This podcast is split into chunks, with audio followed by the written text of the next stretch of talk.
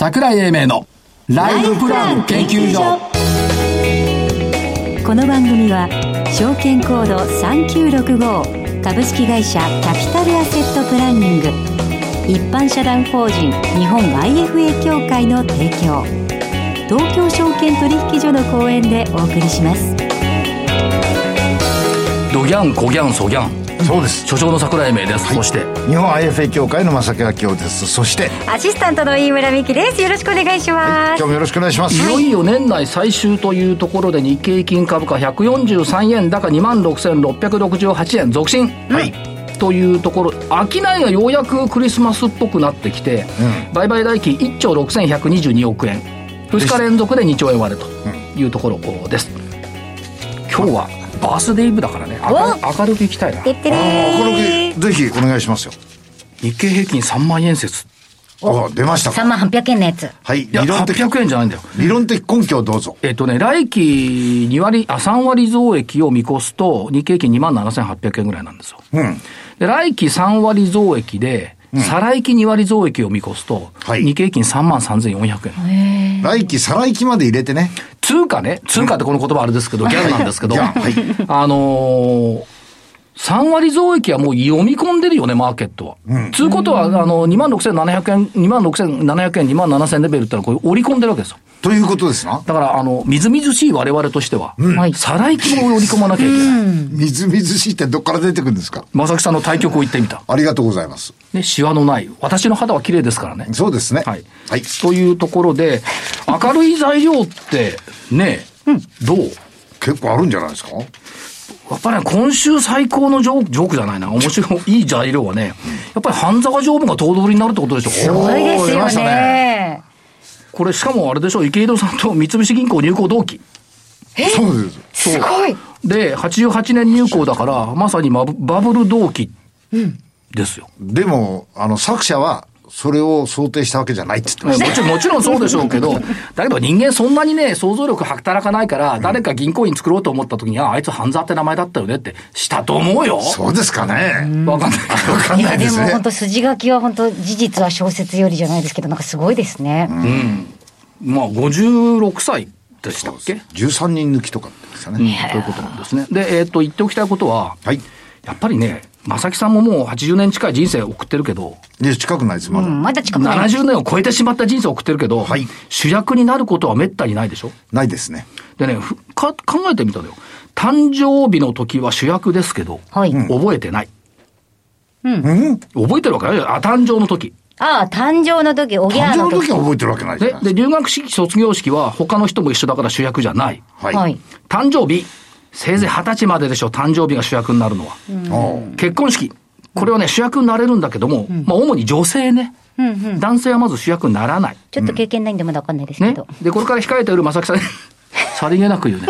これから控えている正木さんお葬式ね。そうですね。主人公だけど、それを自分で見ることはできない。そうですできませんね。ねそう考えると、はい。常に主役を演じられる場所っていうのが、この日本には、とか世界には一つあるの。え？株式株式劇市場。株式劇場。あなるほど。常に自分が主役なんだよ。何度でもできる。演じられる。あでもこれ費用もないから全部自分で持ちだから、アクトレスとしてはどうですか？あどうですかね？あなたもいつも主役になったりするもんね。え？そういうところですか。え？まあ、そうは言いながらも、まあ、常に主役でいたい正木さん。はい。すごいよね。主役でいたくはないです私。主役だよ。主役、はい、先週の振り返り。はい。はい。水から来た栗田子。はい×。はいですねプレミアもうそれで終わり。プレミアアンチエイジング、えー、丸。丸桜咲くプラス、丸。うん UT グループ、×。うんニューアートホールディングス、×。日本情報クリエイト、丸。宮崎で勝ったね、これね。勝ったねやっぱ宮崎よかばいよ。よかばいよかよかよかギャン、よかばいよ。はい。何かの匂わせですねこれ。私、丸が3つ。はい。はい。で、えー、まさきさん、×が1件。はい×は何個×でも×。そうです。したがって、私の勝ち。勝ち。はい。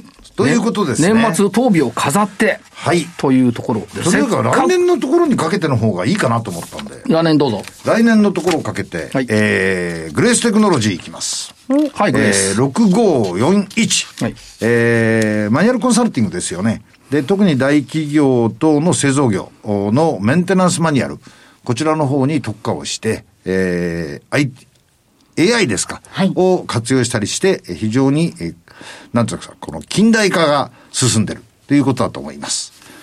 効率的で。グレーステクノロジーをかっこよく、かっこよくやると、うん。極東産金なんだよね。はい。職人の技術を自動化しているっていう。なるほど。4日連続ストップ高の極東。畳の。そう。畳の。あれはだけど評判高いですよ、極東3期は。だからグレース極東ということ。はいで、私。はい。えっ、と、プレミアは正木さんのために先週言ったんだけど、うん。え？季節もの、ギフティ、はいあー4449、e ギフト。はい。明日、一部かなああ、シーズン。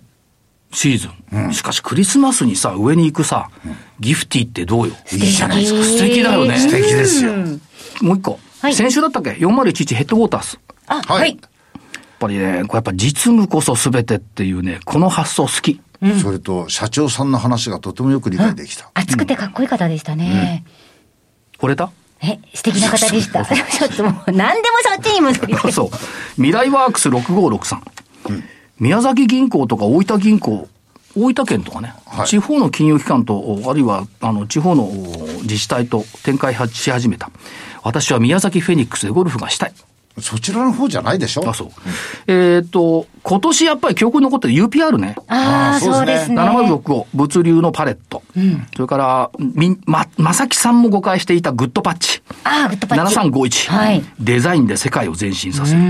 それから、もうリバイバル、4583、カイオムバイオ。どう考えてもアドリブシステムだろうと思うんで、そういったところを上げておきたい。来年にかけてということです。はい。えーそれでは、この後、本日のゲストのご登場です、ギャン。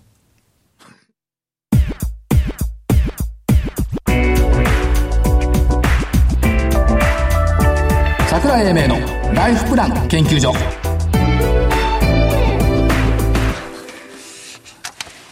それでは本日のゲストをご紹介します。アステリア株式会社代表取締役社長 CEO 平野陽一郎さんです。平野さんよろしくお願いします。よろしくお。願いします。よろしくお願いします。よくいらっしゃいました。はい。お待ちしておりました。今日もさっそうとオールグリーンで。はい。素敵な色味で。ありがとうございます。あの、冒頭のギャンギャンはそういうことなんですね。いや、別に緑はギャンじゃないんですえ、よ違う違う、でも今日のゲストの方になぞらえてというこまとですよね。ず社長伺いたいのは、はい業績面今期、はい。堅調というよりも好調ですね。そうですね。おかげさまで、はい。あの、営業利益創業以来最高を記録してます。ということで、もう、ガンガンに、ギャンギャンに言ってもらわなきゃいけない。あ、そこ。で、えっ、と、まあ、トピックス等々見ていくと、やっぱりその DX、それからテレワークはいっていうのが、はいまあ、今年は残念ながらコロナっていうのがこう来てしまったもんですから、働き方も変わってきた。まあ、御社は働き方改革はもう9年前からおやりになってますけども、はいあの頃は感動してましたよ。暑い日は家で仕事するとか、雪の日は会社に来ないとか。はいで、それでまあ、じ実験してましたから、もう速やかに移行できた。そうですね。あの、テレワークをスタートしたのは東日本大震災からですけども、はいまあ、働き方改革も言われる以前から、今おっしゃったようなことやってて、はいまあ、今年、まあ、本当政府がね、テレワークっていう中ではすぐに、えー1月31日からはい、もう全社テレワーク推奨で、今も継続しているというだから国家のテレワークですとか、DX とかを指導できる能力が御社にはあると。正木さんと私だけが思ってますが、いかがでしょうか？まあ、あの、かなりいろんな企業から、あの、問い合わせというか、アドバイスしてほしいというのは来てますね。はい。でやっぱりあのもともと行っていたというところが強みになっているって考えていいですか？それはあります。ただ、そのもともと行って準備ができていただけではなくて、はいこのコロナの環境に対して、やはり迅速にはい適応していったっていうこともありますね。準備ができてても動かなかったらはい話にならないわけで、そこですね。だから、平野社長のこの徹底したところは、例えば、あの、上半期、4月9月で見ていくと、はい商談のオンライン化率93%。はい。これも高いと思うんですよ。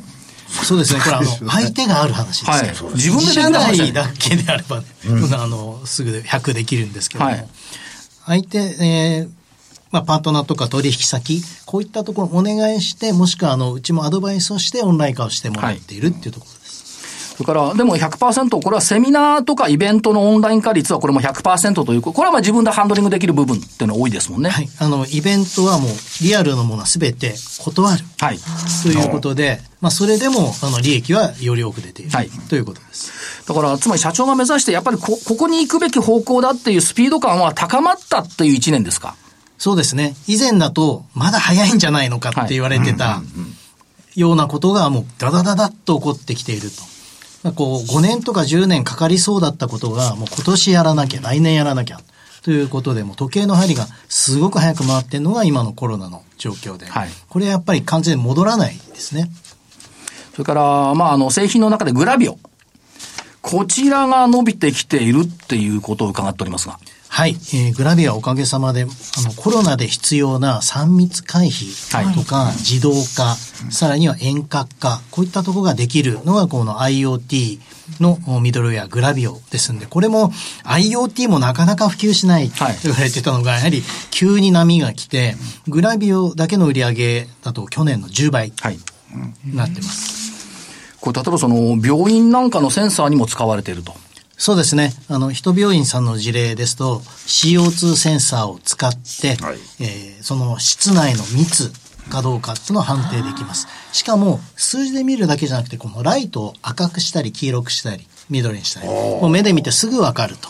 ような状況ですし、あとあの、個人病院で、えー豊洲のですね、はいはいえー眼科さん、えーこちらの方では、待合室のこの人の人数をグラビオでカウントして、それをウェブサイトに載せる。はいそうすると、行くかどうか、近くの人ですから、クリニックですから、行くかどうかっていうのを患者さんが判断できる。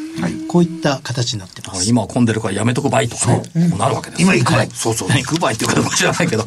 ハンドブックもリモート支援という意味でこれ使われてますよね。休校支援とかリモート合宿とか。そうですね。はい。あの、京都の、あの、専門学校では、休校支援でリモートの授業です。このリモート授業というと、すぐにこのテレビ会議のやようなものをせん、ね、あの、イメージされるんですけども、やっぱりなかなかその生徒さんで回線が太くない、インターネットが速くないところある。ええそういったところでもハンドブックを使うとダウンロードして、ゆっくりでもダウンロードして動画でちゃんと授業を受けることができる。こういったことですね。まさしく今動いている世の中に対応するものを社長、時間をかけて作ってきた。それが今瞬発力として世の中の役に本当に立っちゃってるという。そうですね。まあ、これまで本当に早いと言われていたものが、はい今、もうまさに役立っているというところです。あと、平野社長というと、どうしてもそのブロックチェーンっていうやつが、あまあ、代表しております。代表しておるんですよね。はいだから、はいあの、どうしても脳裏に浮かぶんですけども、例えばその、まあ、今年とか来年、まあ今年もありましたけども、来年の6月なんかバーチャル株主総会増えると思うんですけど、このあたりの展開でいかがですか？はい。増えるのは間違いないですね。はいただ一つやっぱりネックなのが法律でして、はいえー会社法によると今やっぱりリアルな場所っていうのは必ず必要なことになっていて、完全バーチャルっていうのはできないんですね。はいそうすると、企業側ではこう二重に、ハイブリッドにすると二重にコストがかかってしまうので、はいまあ、ここがネックです。で、まあそこを、まあうちの方では解決するためにも、あの、できてますけれども、えー投票もできる、質問もできる、株主からですね、リモートで、しかもスマホでできる、えーこういったものをあの作ってますんで、こういったも、あの、特に法律が、えー今度の国会に出る予定ですので、はい。それが後押しになって、まあ、来年はかなり普及するんではないかと、期待をしています。で、プラスしてまあ、ニューノーマルっていう言葉が、従来とは違う形でコロナ、アフターコロナのニューノーマルに変わってきましたけども、やっぱりニューノーマニューノーマルになった時に、まあ、ハンコレスだとかテレワーク、リモート会議、当然ながらまあ AI とかロボットも入ってきますけども、キャッシュレスも含めて、はい。御社の扱われている製品っていうのは様々な分野でやっぱり役に立つと、DX 支えるということでいいですか？役立ちますね。はい。まさに、本当にもうこれまで準備してきたものが、こう、はい。一気に役立っているということで、いろいろ今、あの、桜井さんおっしゃったようなものっていうのは、はいうちが、あの、ベースとして考えているクラウド化、はいそれから自動化、そして遠隔化。これを持っていろんなソリューションになるんですね。はいですんで、うちのアステリアワープ、それからハンドブック、はいグラビオ、プラティオが役立つという形になります。それから、まあ、あの、アステリアワープって出てきましたけども、はいこれ22日にプレスリリースされてます。はい明日から提供を開始するのが、国内シェアナンバーワンデータ連携ソフトアステリアワープ。えーニューノーマルな時代に対応する DX を加速ということが出てきてますが、具体的にはこれ今度どうなっていくんでしょうか、はい。あの、アステリアワープというのは当社の主力製品で、はい、今もうすでに9000社近く使われているんですね。で、このアステリアワープのバージョンアップを、えー、明日行うとい。うことで、はい、えー、特に、えー、今回打ち出しておりますのは自治体の支援ですね。すね。はい、はいこのデジタル庁の話ですとか、はい、やはりこのマイナンバーカードの普及というところでは、実はこの自治体の問題解決するのは、ベースはですね、はい、データ連携なんです。データ連携。システム同士をつなぐというところなんですね。今回、コロナの時に問題が起こったあの普及の、はい、給付金が、はい、えー、配られるの、配るのがとても遅かったあれは、要は中央と自治体の連携の問題。はい、しかも、これがデータ連携ができてない。えー、だから、えー、紙を使ったり、こう、人手で確認をしたりということが起こっているわけですね。で、今デジタル庁ですとかでやろうとしているのは自治体のデータ連携でして、はい、もうデータ連携といったら、アステリアワープです。うん、これもう市場シェア4割超えていますし、まあ、9000社近く使われているというところで、まあ、そこにも使われるのが間違いないので、それを支援するプログラムです。はい、これをですね、まあ、行うことで自治体でのこのデータ連携もアステリアワープというポジションを狙っています。これサブスクリプション版ということでいけるのもあるんですね、ライセンスそうですね、はい、あの、サブスクリプション版はやはりこのスモールスタートで、まあ、中央自治体でもある程度安くコストを始める。はい。ですね。で、えー、それで、まあ、長く使っていただけるというような形にしていきたいと考えています。そう確かに保健所だって最初の頃ファックスでやってましたね。そうでしたね。はい。そういや、もうまだまだ本当紙多いんですよ。紙多い。はい。で、あれって、やっぱりコストがめちゃくちゃかかる。はい、紙代だけだけ人もかかりますし、時間もかかりますし。はい。だから、まあ、あの、社会もスピーディーに変化してきた。で、えー、会社も変わる、自治体も変わる、で、えー、いろんなものが変わっていく。それの最先端をまさに走っていて、はい、後からついてきた現実がって感じですか？そうですね。本当何回も言いますけど、これまであの、先すぎるって言われてて、ごめんですか言われてたものが本当にあの、全部急にこう、パタパタと揃ってきた形になっています。あとあの社長今日もあの、緑で統一して、マスクまで来ていただきましたけども、はい、SDGs っていう部分でいくと、はい、私が見るに、えー、御社は、あの、SDGs にあえて向かってるんじゃなくて、やってることを振り返ってみたら SDGs のうちの17のうち11がカバーしてたよねっていうことだと思うんですけど、どうですか？おっしゃる通りですね。まあ、最近あの、急に SDGs ということが注目されてるんで、そこを目指してらっしゃるとこもあるんですが、まあ、うちは以前からそういう考え方でやってきて、うん、SDGs が出てきて合わせてみたら11個当てはまっていたと。いうことです。だから、いろんな企業が SDGs を目指してるんですけども、いや、やってるところだから探したらどうよって、まず、っていうことですよね。あと、あの、これ評判なんですけど、はい、その社長が胸につけている、熊本県小国町の杉で作った木の SDGs バッジ。はい。これ皆さん見るたんびにそれいいよね。いや、ほんと素敵ですよね、木のやつ。素敵っていうかそのポリシーがいいでしょ。SDGs で環境に優しいんだったら木だろうみたいな。しかもこれ廃材でしょ？そうですね。あの、実際に間伐材という、はいはい、あの、間を抜いていく、はい、育てるために抜いていく材木ですね。はい。だからメタルよりも全然環境に優しいですし、はい、これつけてるとね、みんな欲しい欲しいって社長言うんですどうですかメタルは、だってもう製造過程で CO2 排出しますからね。そうですよね。木はね、ね逆ですか？しかも廃材廃材だから捨てるしかないやつをちゃんと使っていくってこと。これどこで思いついたんですか？どこで？もともとは、その、小国町の小国杉の支援。杉植えてましたよね。はい。そうです。アステリアの森ってのがありまして、はい、5000本の杉の木をうちが、あの、保全をしてます。はい。だからそういう連関性を持って、でもそ,、それと SDGs のバッジを結びつけるところがやっぱりすごいなと。実際はその森を守るだけでなくて、な、なぜそういうことが必要かというと、はい、その日本の木材っていうのがもともと売れてないとあったんですね。はい、輸入材に押されて。はい、で、山が荒れている。そこに対して私たちが支援をするというのがスタートなんです。で、原点に帰ると木材がもっともっと認知されて、売れることになればもっと回って、その地方創生にも貢献できる。なので、いろんなもの、実はバッジだけでなくて、はい、今、うちの、例えばカレンダーも、小国杉で作ってます。はい、脱プラスチックで。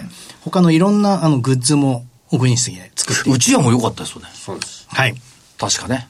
携帯電話、香りがいいんだよね、あれ。うん。はい。まあ、あの話戻しますが、そういうこともおやりになってる。で、やっぱり業績面でいくと厳しいコロナでも増収大幅増益だったっていうことは、やっぱりその方向性があ正しかったということの裏返しですね。そうですね。はい。だから、その意味では今後の展開、社長どう読むんですか？この後の、この後の社会ってどうなってくるんですか？やっぱりその非接触型をこれ継続するってことですよね。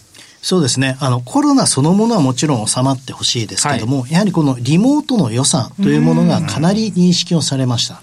で、それで生産性を上げてる業種、業態もあれば会社もあると。そういうところが戻るわけがないですよね。はい、例えば、あの、当社も社内でもう50%以上が生産性が上がっている。うん経営としても戻す理由がないですね。はい、ですね、これって、やはりその、コロナが来て完全戻るのではなくて、やっぱり良かったところは、本当に未来が早く来た。はい、スピード化が図られた。考えで捉えると、そこに対して必要なものって私たちはもう以前からいろいろ考えているものを、本当逆にさらにスピードアップして提供していくと。はい、これが、あの、非常に重要だし、価値があることだと考えています。そして社長、時間が来てしまいました。投資家さんに一言メッセージ頂戴できればありがたいです。はい。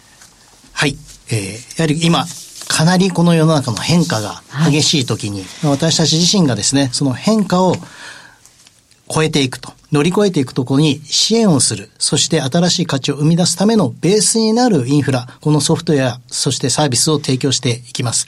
どうぞこれからも私たち、えー、アステリア、よろしくお願いいたします。はい。ギャンギャンギャンバッとこれましょう。はい。はい。えー、本日のゲストは、アステリア株式会社代表取締役社長 CEO、平野洋一郎さんでした。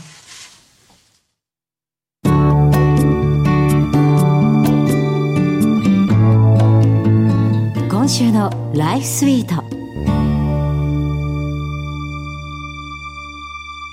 えー、今週も i パートナーズフィナンシャル IFA さんです。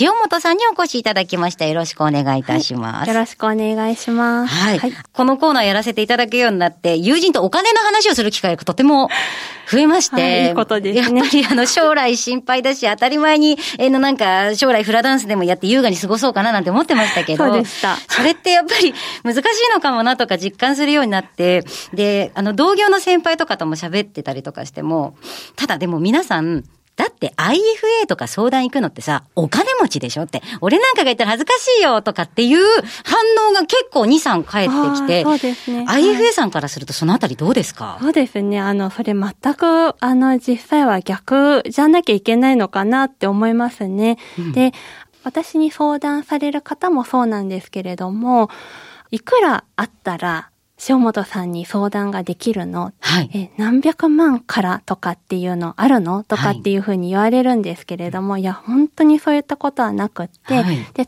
例えば、月々1万円の積み立てとかからでも相談に乗っているからもう1万円からとか思ってくださいみたいなことをよくお話ししています。はい。本当にそれでいいんですね。私今すごい自分のあれなんですけど、はい、正直、あの、もうすぐ塩本さんのところにお伺いしようって思ってたんですね。はい、でも、月2、3万の積み立てなのに 面談乗ってもらうの申し訳ないなって、正直ずっと思ってたんですよ。はい、今、初めてほっとしました。もう皆さんですね、え、本当に1万円とかの相談でいいのみたいなことを、おっしゃるんですけれども、で私、その入り口は1万円かもしれないけれども、そこで積み重ねていって、これあと20年、30年したらば、その方の、こう、ご資産がそれなりに膨らんでいてですね。で、その時に一緒に喜べるといいなと思って今アドバイスをしているので、まあ今の金額だとかっていうのはあまり関係なくって、うん、一緒に立てた目標みたいなものを一緒に実現して、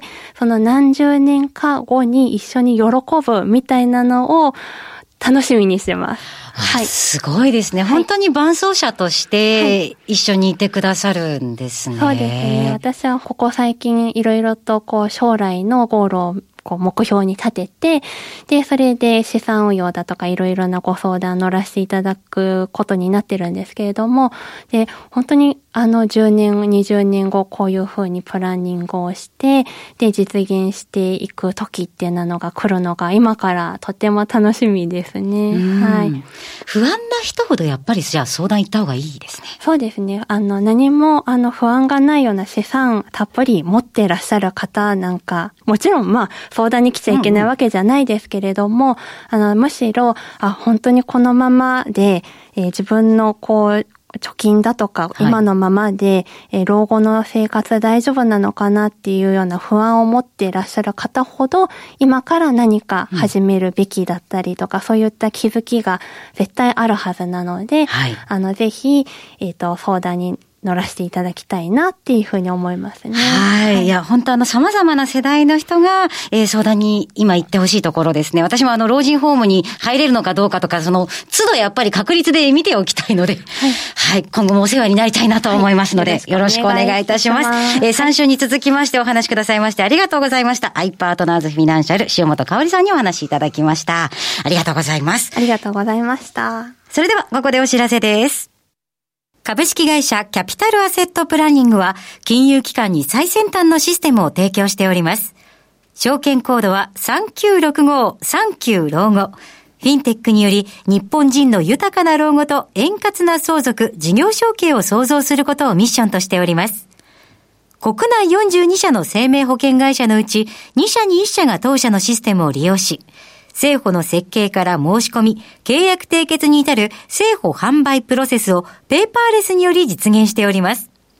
また、障害資金繰りをスマホで予想するライフプランアプリ、資産家向け相続財産承継システムを開発提供しております。証券コード3965-39老後。キャピタルアセットプランニングは、フィンテックによって人生100年時代の豊かな老後を実現いたします。資産運用の目標設定は人それぞれにより異なります。個々の目標達成のために独立、中立な立場から専門性を生かしたアドバイスをするのが金融商品仲介業 IFA です。一般社団法人日本 IFA 協会は企業 IR 情報を資産運用に有効活用していただくため、協賛企業のご支援のもと、この番組に協力しております。